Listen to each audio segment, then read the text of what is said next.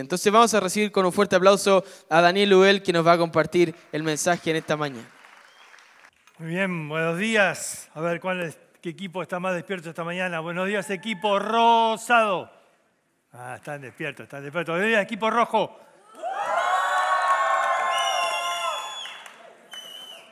¿Por qué me gritan? Eh, hay que decir buen día. No, uh, no, buen día. A ver, buen día, equipo azul. Otra oportunidad, buen día, equipo rojo. Muy bien, muy bien. Vamos a esta semana estar estudiando un libro muy, muy interesante de la Biblia. Es el libro de Jonás. El libro de Jonás. Ahora, eh, ¿qué sabe de Jonás? ¿Qué?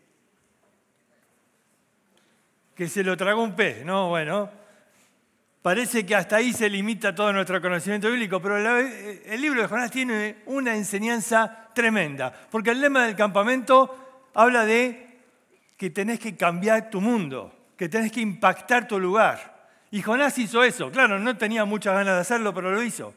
Y vamos a ver que Jonás tiene mucha más enseñanza de lo que creemos, que hay mucha profundidad en este libro. Así que vamos a estudiar el libro de Jonás y cada día vamos a ver un capítulo. Tenemos cuatro días, cuatro estudios y Jonás tiene cuatro capítulos. Así que vamos a estar viendo cada día un capítulo de Jonás. Ahora, algunos dicen que esta historia de Jonás es un invento, ¿eh? porque esto del pez muchos no se la creen. Sin embargo, tenemos eh, historias ¿eh? más recientes de peces que han entregado hombres, pero eso vamos a dejarlo para otro día. Pero lo importante es que Jesús mismo dio crédito a esta historia. Porque Jesús cita en Mateo 12:40 y dice así, porque como estuvo Jonás en el vientre del gran pez tres días y tres noches, así estará el Hijo del Hombre en el corazón de la tierra tres días y tres noches. Ahora Jesús está hablando de Jonás y dice que él fue un hombre real y que como él estuvo tres días y tres noches en el pez, Cristo también estaría en la tumba así. Así que Jonás acreditó a este profeta, él fue un hombre real. Aparece en el libro de Segunda Reyes y dice que Jonás era siervo de Dios. Y él profetizó ante uno de los reyes. Ahora, tenés que entender algo de Jonás. Jonás tiene una similitud con Cristo. A ver, yo quiero hacerles una pregunta. ¿Vieron en esta época a, quién le gustan las películas de héroes? ¿Eh? ¿Qué héroe te gusta? No sé, Spider-Man, Super, hay muchos héroes, ¿no? Pero últimamente se hizo famoso películas de qué? De antihéroes. ¿Qué es un antihéroe? No, no es un villano, no, no, no, es un héroe, pero se lo llama antihéroe. ¿Por qué?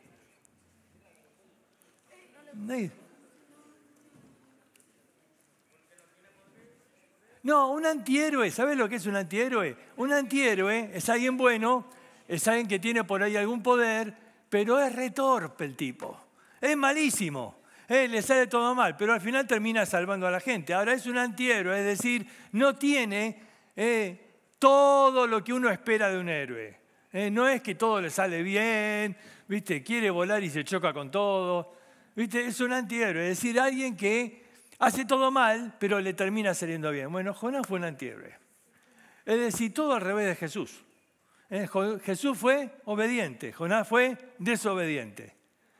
Jesús vino y cumplió eh, con la palabra de Dios. Jonás quiso irse para otro lado, todo al revés. Sin embargo, Dios lo va a usar y Él va a ser alguien que nos va a dar una gran lección. Ahora vamos a ver algunas similitudes entre Jesús y Jonás para poder conocerlo un poco más. Y luego vamos a leer el capítulo 1 y vamos a ver la lección de hoy. En primer lugar, los dos en un momento estuvieron en un bote, en medio de una tremenda tormenta donde todos pensaban que se morían.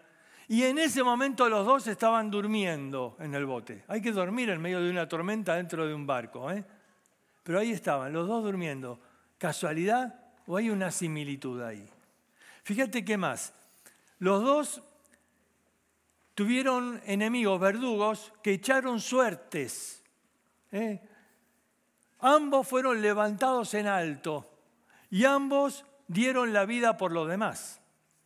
Sin embargo, hay una diferencia. Jonás era el culpable y dio la vida para salvar a los inocentes, pero Jesús era el inocente y dio la vida para salvar a los culpables.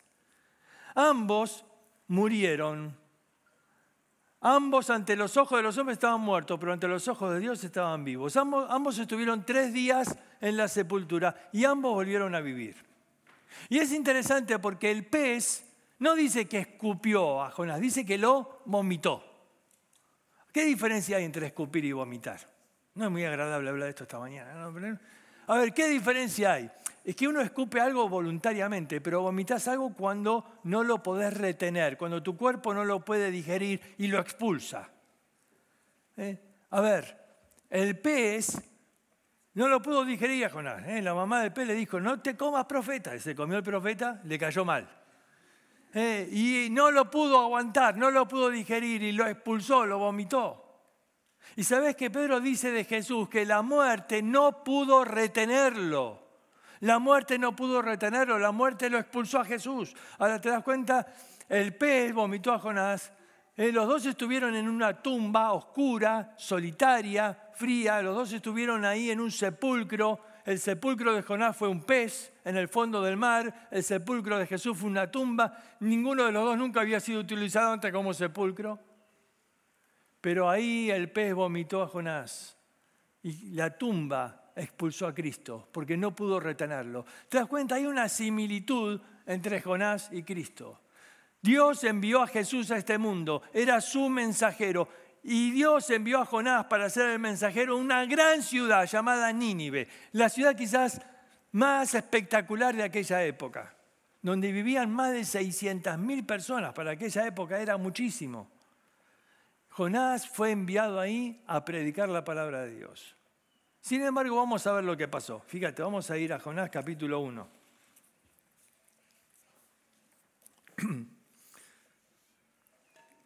Dice, vino palabra de Jehová a Jonás, hijo de Amitai, diciendo, levántate y ve a Nínive, aquella gran ciudad, y pregona contra ella, porque ha subido su maldad delante de mí. Y Jonás se levantó para huir de la presencia de Jehová Tarsis, y descendió a Jope, y halló una nave que partía para Tarsis, y pagando su pasaje entró en ella para irse con ellos a Tarsis, lejos de la presencia de Jehová. Ahora, Vamos a ir leyendo por parte, vamos a parar acá. Dios lo manda a Nínive, esa gran ciudad, pero él no quería ir. ¿Por qué? Porque Nínive eran los enemigos de Israel. Él dice, no, ni loco, ¿cómo le voy a predicar a estos que son perversos, que son mis enemigos? Yo quiero que Dios los destruya. Jonás no quería saber nada de esto y entonces dice que se levantó para huir de la presencia de Dios. Para huir, para ir en dirección opuesta. Mira, Nínive estaba a 600 kilómetros al oeste. Y él se tomó el barco y se fue 4.000 kilómetros al este. Es decir, totalmente en otra dirección, para huir lejos de donde Dios lo mandaba. Medio torpe el profeta, ¿no? Porque era profeta, pero no sabía que no se puede huir de Dios. El Salmo 139 dice que Mm, ¿A dónde me iré de tu espíritu? ¿A dónde voy a huir de tu presencia? Si subiere a los cielos, allí estás. Si bajare a lo profundo de la tierra, allí estás tú. Dice, si me fuera al extremo del mar, aún allí, ahí tú estás. Y eso hizo Jonás, se fue al extremo del mar, el punto más lejano que se podía ir en aquel tiempo. ¿No había leído Jonás el Salmo 139?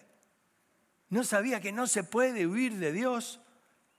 Jonás quiere huir de la presencia de Dios. Y yo quiero en esta mañana hablarte de las consecuencias de alejarte de Dios. Las consecuencias de alejarte de Dios. Vamos a ver cuatro consecuencias. En primer lugar, el descenso. En segundo lugar, el daño. En tercer lugar, vamos a ver al dormilón. Y cuarto lugar, la disciplina. En primer lugar, el descenso. Fíjate ahí, vamos a ver en el versículo 3. Y Jonás se levantó para huir de la presencia de Jehová a Tarsis y descendió a Jope. Y halló allí una nave que partía para Tarsis y pagando su pasaje, entró a ella, ¿eh? en hebreo dice, descendió a ella para ir con ellos a Tarsis, lejos de la presencia de Jehová. Mira, cinco veces ¿eh? en este capítulo aparece la palabra descender, bajar, descender.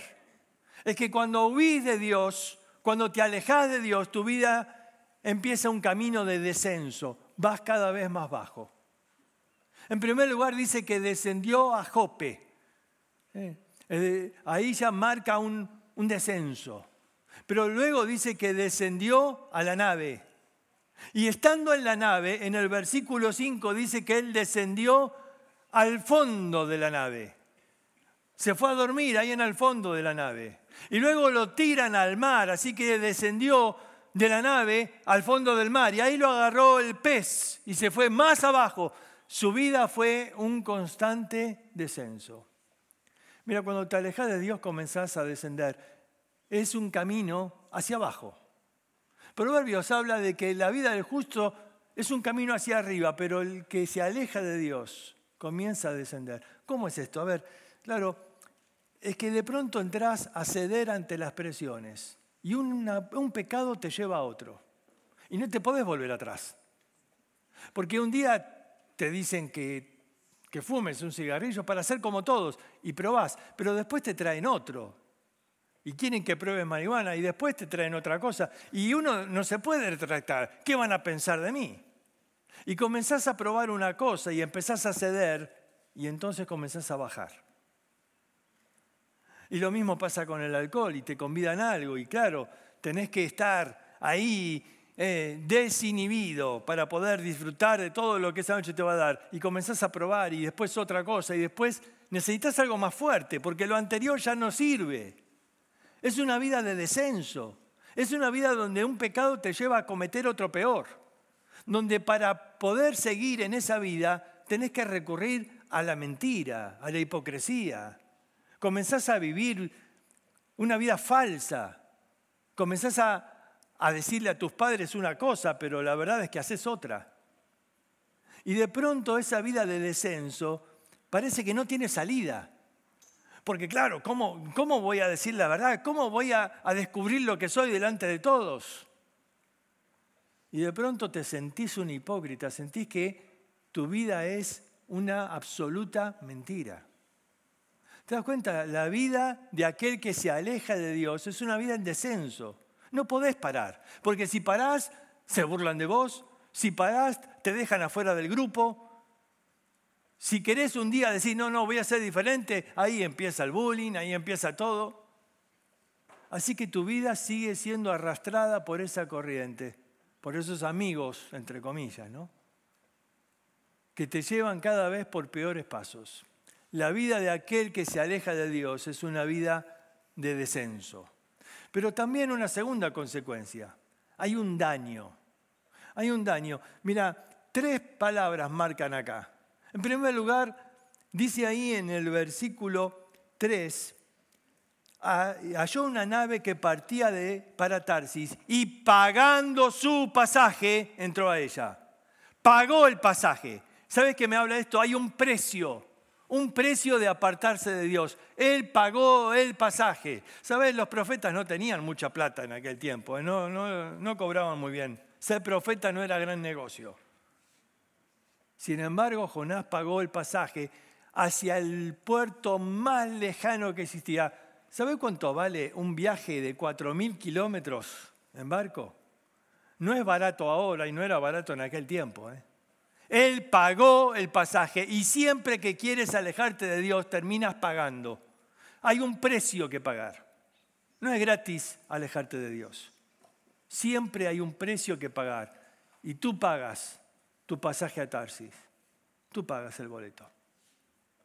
¿Sabes? Dios en un momento, vamos a ver más adelante, lo quiso traer de vuelta a su voluntad. Y él volvió en pez. Se fue en barco, volvió en pez. Eh, y no pagó nada, el pez no lo tuvo que pagar. Pero el pasaje para alejarte de Dios siempre tiene un precio.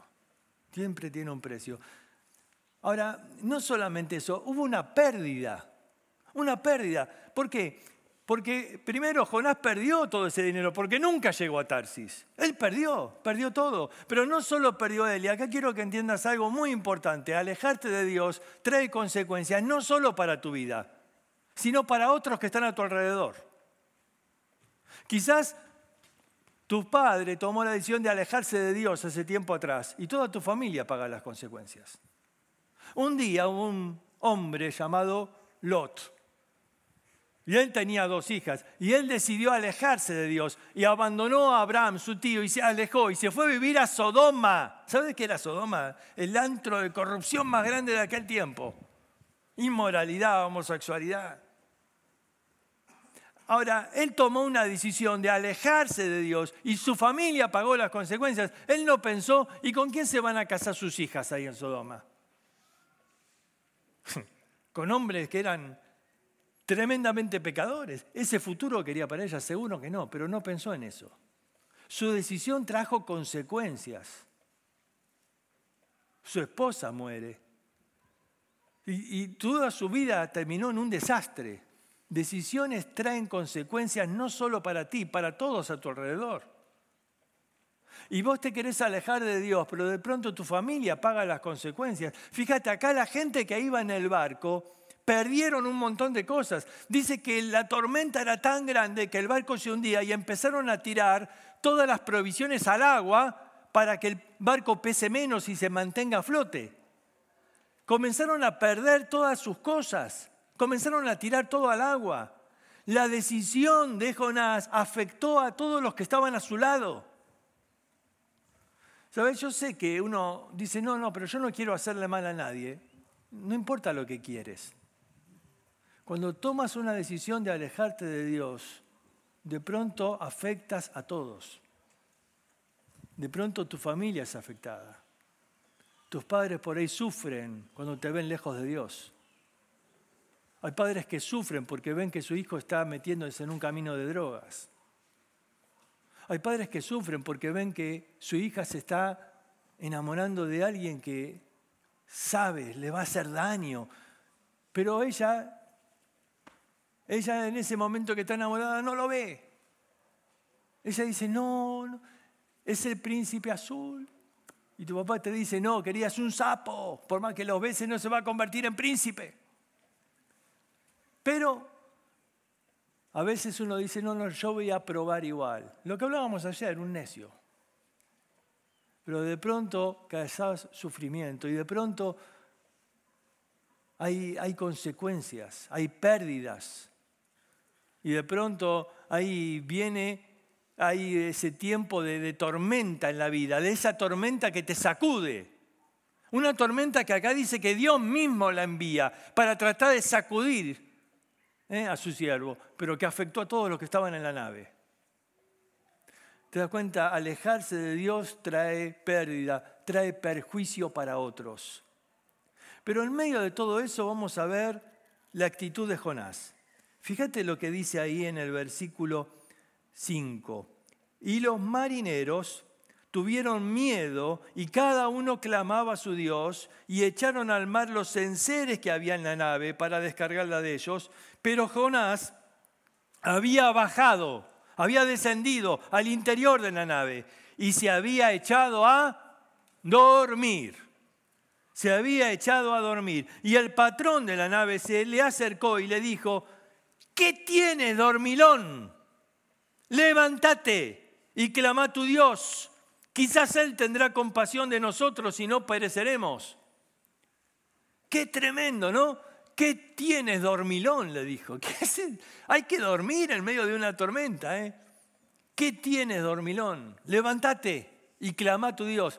Qué feo que eh, un incrédulo le diga a Jonás lo que tenía que hacer, que ore. Jonás, ¿sabes por qué se fue al fondo de la nave? Él quería esconderse. Él quería estar ahí, lejos de todo el mundo, no me importa nada, yo me encierro. ¿Sabes qué? Alejarte de Dios de pronto te anestesia. Mira, hay dos consecuencias de alguien que está dormido.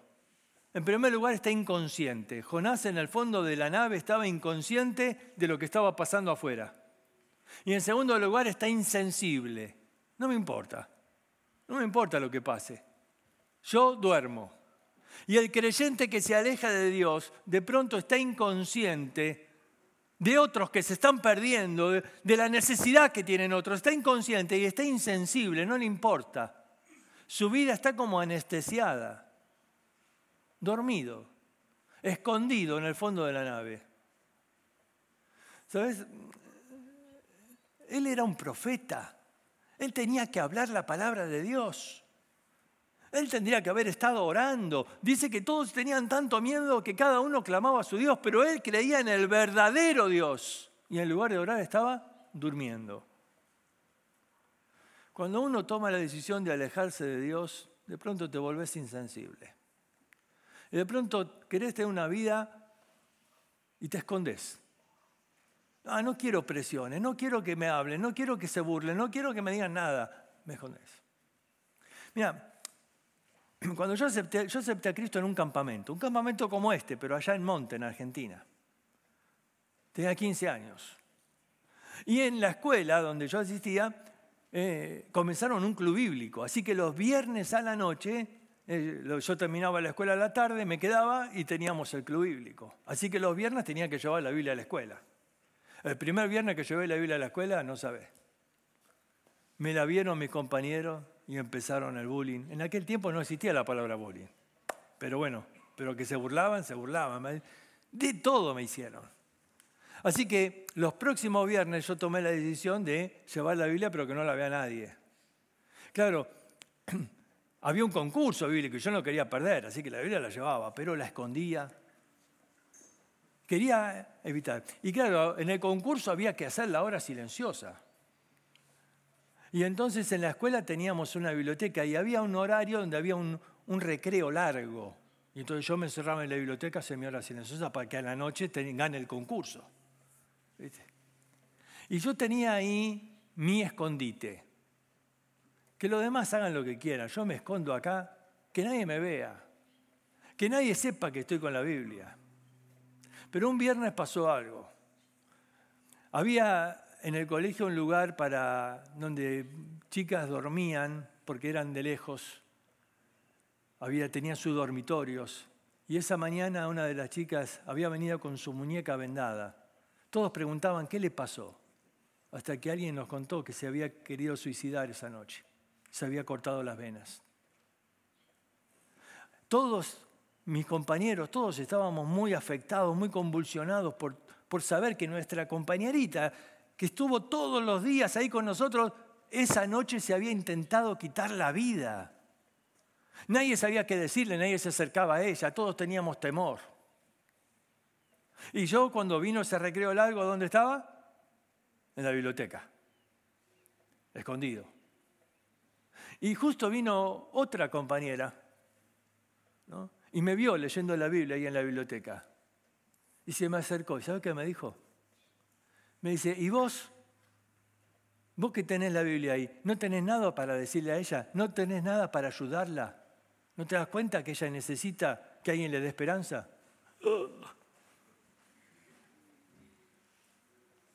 No era una chica que creía en Dios, pero ella vio que yo estaba con la Biblia y dijo, vos seguro tenés algo que decirle. ¿Y estás escondido acá? ¿Estás escondido acá en la biblioteca?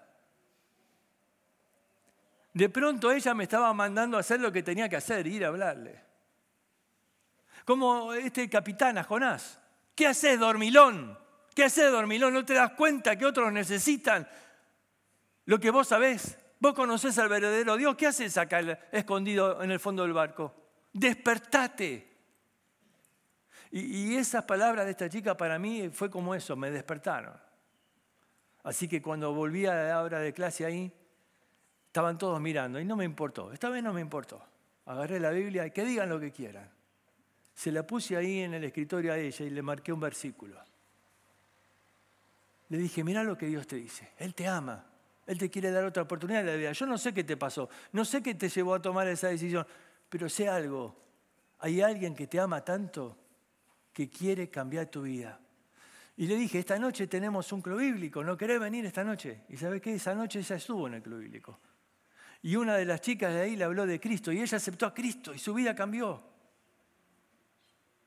Y yo me di cuenta de algo. no te podés vivir escondido. No podés vivir escondido, no podés vivir durmiendo en el fondo de un barco cuando hay tanta gente que necesita lo que vos sabés, que hay un Dios verdadero que ama y quiere salvar a los jóvenes. Y vos lo sabés, pero muchas veces para evitar la burla uno se esconde en el fondo del barco. Y acá está Jonás, escondido, insensible a todo lo que está pasando. Es el dormilón, el dormilón. Y en un momento entonces, fíjate lo que pasa. Dice, versículo 7, y dijeron cada uno a su compañero, venid, echemos suertes para que sepamos por causa de quién nos ha venido este mal. Y echaron suertes y la suerte cayó sobre Jonás. Entonces le dijeron ellos, decláranos ahora por qué nos ha venido este mal. ¿Qué oficio tiene y de dónde vienes? ¿Cuál es tu tierra y de qué pueblo eres? Y él respondió, soy hebreo y temo a Jehová, Dios de los cielos, que hizo el mar y la tierra. Y aquellos hombres temieron sobremanera y le dijeron, ¿por qué has hecho esto? Porque ellos sabían que huía de la presencia de Jehová, porque él se los había declarado. Y le dijeron, ¿qué haremos contigo para que el mar se nos aquiete? Porque el mar iba embraveciéndose más y más. Y él respondiendo dijo, tomadme y echadme al mar, y el mar se os aquietará. Porque yo sé que por mi causa ha venido esta gran tempestad sobre vosotros. Y aquellos hombres trabajaron para hacer volver la nave a tierra, mas no pudieron, porque el mar se iba embraveciendo más y más contra ellos. Entonces clamaron a Jehová y dijeron, te rogamos ahora, Jehová, que no perezcamos nosotros por la vida de este hombre, ni ponga sobre nosotros la sangre inocente, porque tú, Jehová, has hecho como has querido. Y tomaron a Jonás y lo echaron al mar. Y el mar se quietó de su furor. Y temieron aquellos hombres a Jehová con gran temor y ofrecieron sacrificio a Jehová. E hicieron votos. Pero Jehová tenía preparado un pez, un gran pez, que tragase a Jonás. Y estuvo Jonás en el vientre después de tres días y tres noches. Ahora, mira, termina este tremendo capítulo. Echan suerte, la suerte cae sobre Jonás. Jonás, contanos. Y él les contó. Ahora, él podría haber encontrado otra solución, él podría haber dicho, bueno, vamos a hacer una cosa, volvamos, volvamos ahí a Jope de donde salimos y el mar se va a quietar. Pero él no quería volver, él prefería morir antes que obedecer a Dios. Tírame al mar y el mar se va a quietar. Los marineros no querían, pero al ver que no podían y que el barco se, se iba a destruir, deciden tirarlo a Jonás al agua. Ahora, quiero decirte algo. El pez no fue la disciplina. El pez salvó a Jonás. Jonás se hubiera ahogado ahí en el mar. Dios preparó un pez.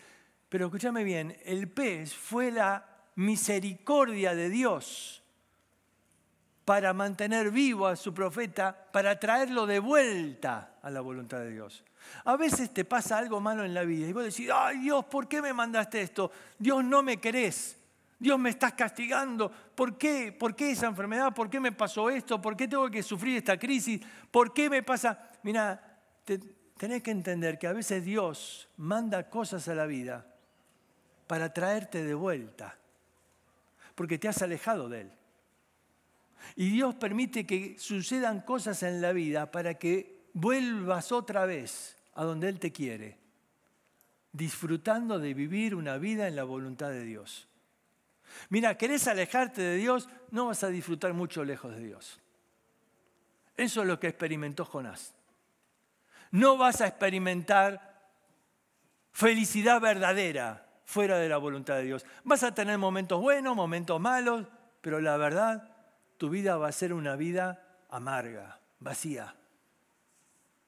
Y Jonás experimentó eso. Y de pronto lo terminan tirando al agua. Y Dios en su misericordia preparó, dice, un gran pez. Mañana vamos a hablar de eso. Pero Dios preparó un gran pez para traerlo de vuelta a Jonás.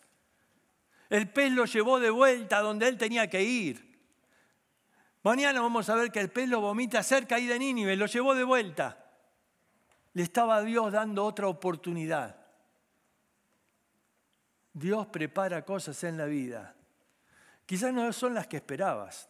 Bueno, pero la decisión de alejarte de Dios te llevó a eso.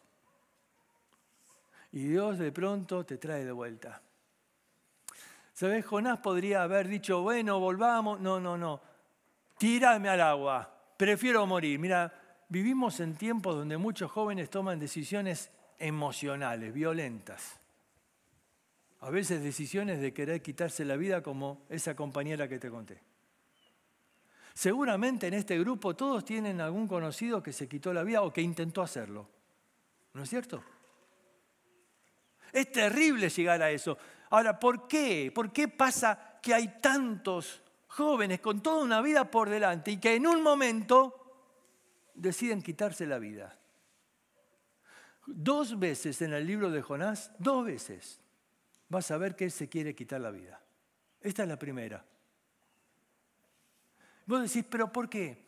No controlan las emociones. Las emociones te llevan para un lado y para el otro.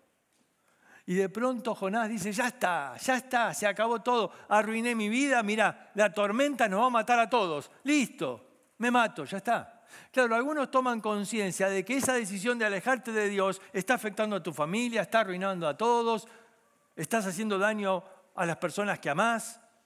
Y entonces alguno dice, basta, basta, mejor se acaba mi vida y listo. Así no le hago daño a más nadie. Yo ya arruiné mi vida, así que ¿para qué afectar a otros? ¿Te das cuenta? Algunos llegan a pensar así y no se dan cuenta que ese no es el camino. Esa no es la salida. Jonás, esa no era la salida. No te tenían que tirar al mar. Simplemente había que dar vuelta al barco y volver a de donde salieron. Dice que hacía un par de días había salido. Era cuestión de volver. No había que decidir saltar del barco. Pero cuando uno está mal, no piensa bien. De pronto pensás todo mal. Y vos creés que esa es la salida, pero esa nunca es la salida. Porque uno hace más daño con eso. Porque ese daño es irreparable. El daño de alguien que se quita la vida trae un, es como una bomba en un lugar y afecta a todos los que están a tu alrededor. Y hoy hay jóvenes que necesitan de esa palabra de esperanza. La pregunta es, ¿Y vos qué haces, dormilón? ¿Qué haces, dormilón? ¿Seguí durmiendo mientras conoces ahí a compañeros, a chicos, a chicas que están arruinándose la vida? ¿Qué hace dormilón? Quizás es tiempo de despertar y decir, yo quiero comenzar a ser ese muchacho, esa chica que Dios quiere, que lleven un mensaje de esperanza, que puedan causar un impacto en el lugar donde estoy, que puedan cambiar el mundo a mi alrededor. Nadie va a cambiar el mundo, el mundo es mundo, pero podés cambiar tu mundo, podés cambiar, ser esa persona que cambie a lo que está a tu alrededor. Y eso hizo Jonás, lo vamos a ver. El miércoles vamos a ver algo espectacular, cómo Dios usó a este hombre para cambiar toda una ciudad perversa. Dios puede hacer milagros tremendos a través de tu vida. Dios puede cambiar tu familia. Dios puede cambiar tu escuela, tu grupo de amigos. Solo necesita Dios una persona dispuesta a hacer la voluntad de Dios. Y Dios puede generar un cambio. Vivimos tiempos muy convulsionados, ¿no? Donde de pronto se levantan personas y hacen movimientos y de pronto se levanta toda una masa y, una revolución. Y todo se afecta, y personas inocentes son afectadas. Y de pronto uno dice, ¿qué hay detrás de todo esto? Mira, siempre ha sido así. Y se maneja especialmente a los jóvenes, porque son los más fáciles de manejar. Pero Dios, Dios quiere hacer un cambio genuino, verdadero, una revolución distinta, no con violencia, con el amor de Cristo que puede transformar la vida de aquellos que están sin esperanza, que puede darle a ese joven que se quiere matar una razón para vivir, que puede rescatar a aquel que se metió en ese mundo de las drogas, en esa vida descendente, en esa vida hacia abajo, y puede rescatarlo de ahí. Dios puede usar tu vida de una manera increíble. Ahora es tu decisión. ¿Vas a ser la gran Jonás? ¿Te vas a tomar el buque y te vas a ir para otro lado? ¿O vas a ponerte en manos de Dios y vas a decirle, Dios, yo quiero ser esa persona, esa persona que va a cambiar mi mundo? Vamos a orar. Señor, te quiero dar gracias por tu palabra, por el ejemplo de Jesús, que Él estuvo dispuesto a hacer tu voluntad, y el ejemplo negativo de Jonás, que quiso huir. Yo te pido, Señor, que hoy cada chica y cada muchacho aquí tome la decisión correcta, para que podamos, Señor, ser instrumentos en tus manos. Háblanos, Señor, ayúdanos, Señor. Te lo rogamos.